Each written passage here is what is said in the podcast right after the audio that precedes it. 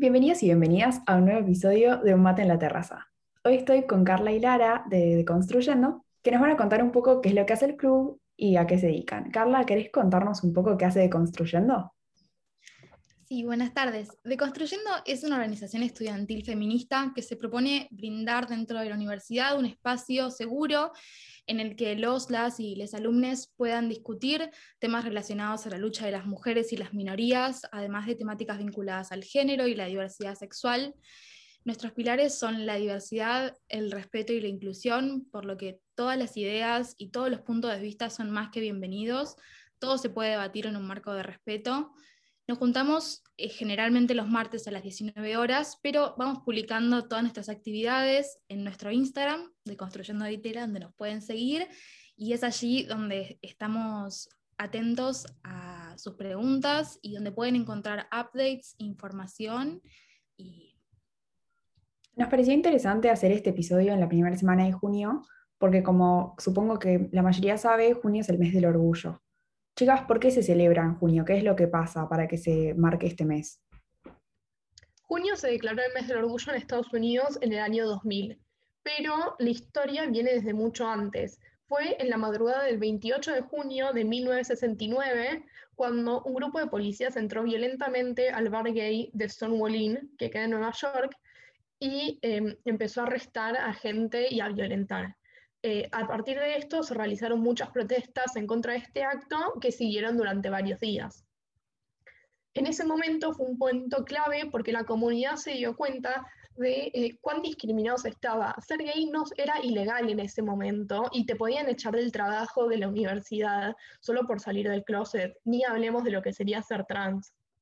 A partir de eso también surgieron un montón de organizaciones activistas muy importantes que siguen hasta hoy en día, como por ejemplo el Gay Liberation Front y la Gay Activist Alliance.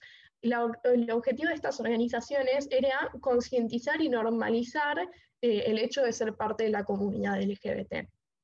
Em, al año siguiente, en esa misma fecha, es decir, el 28 de junio de 1970, se realizó la primera marcha del orgullo en el mismo lugar, en The Stonewall Inn, en Nueva York.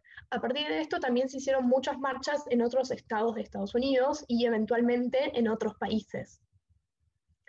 Si bien el, Pride es una celebración, es importante recordar sus orígenes y por qué surgieron estos disturbios. Y estos son los disturbios de Stonewall, que comenzaron por la opresión hacia la comunidad LGBT. Esto, la opresión, es algo que seguimos sufriendo hoy en día. O sea que empieza todo porque fueron víctimas de odio. ¿Cómo está esta situación en la actualidad? ¿Tenemos alguna estadística? Eh, la, la, situación de la comunidad mejoró muchísimo. Por ejemplo, el matrimonio igualitario es legal en cada vez más países, así como también cambiarse de género en los documentos legales, pero no todo es de color rosa. Por ejemplo, seguramente escucharon hablar del caso de Tehuel de la Torre, un chico trans que desapareció el pasado 11 de marzo. Él había salido a una entrevista laboral que le había ofrecido un conocido y desde ese momento no se sabe nada más que él. Sí encontraron su campera y su celular y hay dos sospechosos detenidos. En caso de que ellos se los encuentren culpables, serían acusados de transhomicidio, porque no es solo un homicidio, es un homicidio agravado por ser un crimen en contra de la comunidad LGBT. Es en definitiva un crimen de odio. Claro, y como venimos viendo, no es algo que pasa por primera vez. ¿Hay antecedentes? Eh, lamentablemente esto no es una anomalía. Solo en 2020, y más con el contexto de pandemia, hubieron 152 crímenes de odio hacia la comunidad. Y el 84%, o sea, 127 de las víctimas fueron mujeres trans. Más de la mitad de ellas tenían entre 20 y 39 años, que, como seguramente saben, o si no se los cuento, es el promedio de vida de las personas trans en Argentina. Esto es encima sin tener en cuenta los casos que eh, fueron catalogados, por ejemplo, como hombres, que no se les respetó su identidad en el, certificado o en los documentos. Em, entre estos crímenes hay tanto asesinatos como suicidios y muertes por ausencia del Estado. También está la violencia física que no terminó en muerte pero en toda esta cifra, el 56% de los casos fue llevado a cabo por el Estado y dentro de este porcentaje, un gran número es perpetuado específicamente por personal de las fuerzas de seguridad. Entre todos ellos, estos 56% sería eh, un caso de violencia institucional. Totalmente. Más allá de los crímenes personales, es importantísimo recordar que las personas de la comunidad LGBT somos víctimas de la ausencia de un Estado. Yo crecí en la ciudad de Dolores y el año pasado me enteré del caso de Agustina González.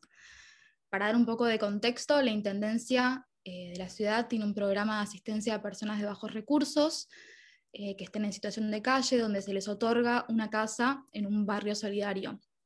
Agustina era candidata ideal, pero se la negaron por ser trans. Ella inició acciones legales vía la Defensoría del Pueblo y la justicia falló a su favor, pero la Intendencia lo apeló y se negó a cumplir con su responsabilidad. Llegó a tal punto de elevarlo a la Corte Provincial y entre vaivenes legales, el 22 de noviembre y a sus 27 años, Agustina falleció, enferma de cáncer, agravado por VIH, sin hogar y dejada de lado por un Estado que dice defender la vida, pero que decide deliberadamente la vida de quien importa. Y creo que es justamente por esto que es sumamente importante abogar y reclamar por una ley integral trans ya. Es un tema súper fuerte. Yo personalmente creo que hablando, concientizando y visibilizando un poco todos estos casos es lo mínimo que podemos hacer desde nuestro lugar como para que empiece a haber un cambio. No sé cómo lo ven ustedes y qué herramientas creen que tenemos como para impulsar todavía más esto. Totalmente. La visibilidad es una de las tantas herramientas que tenemos como comunidad. En este tema, como en tantos otros, es importantísimo retomar que lo personal es político. Es clave, siempre que sea seguro desde ya, hacerse visibles, marchar, nombrarse, porque si bien a todos nos encantaría vivir en una sociedad igualitaria, en la que el género y la sexualidad no sean razón de discriminación, esto dista de nuestra realidad. Y las personas de la comunidad siguen siendo discriminadas, violentadas, asesinadas. Y esto es en parte claramente por la heteronorma, los mandatos sociales, la falta de educación sexual, pero también es porque no nos ven como parte de su realidad. Eh, y si no les sale naturalmente, hay que obligarlos a vernos, hacer que entiendan que en su mundo también existimos y que no somos un personaje de la tele o de una película, que ese de quien hoy se burlan y mañana lo matan puede ser su amigo, su vecino, su hermano, su hermana, su tío, su compañero. Yo sé que la etiqueta es muy molesta, pero es nuestra herramienta para ser visibles y volvernos parte de una sociedad que elige esconder nuestra existencia. Ya lo dijo Carlos Jauregui, hay que ser visibles para ser iguales y libres.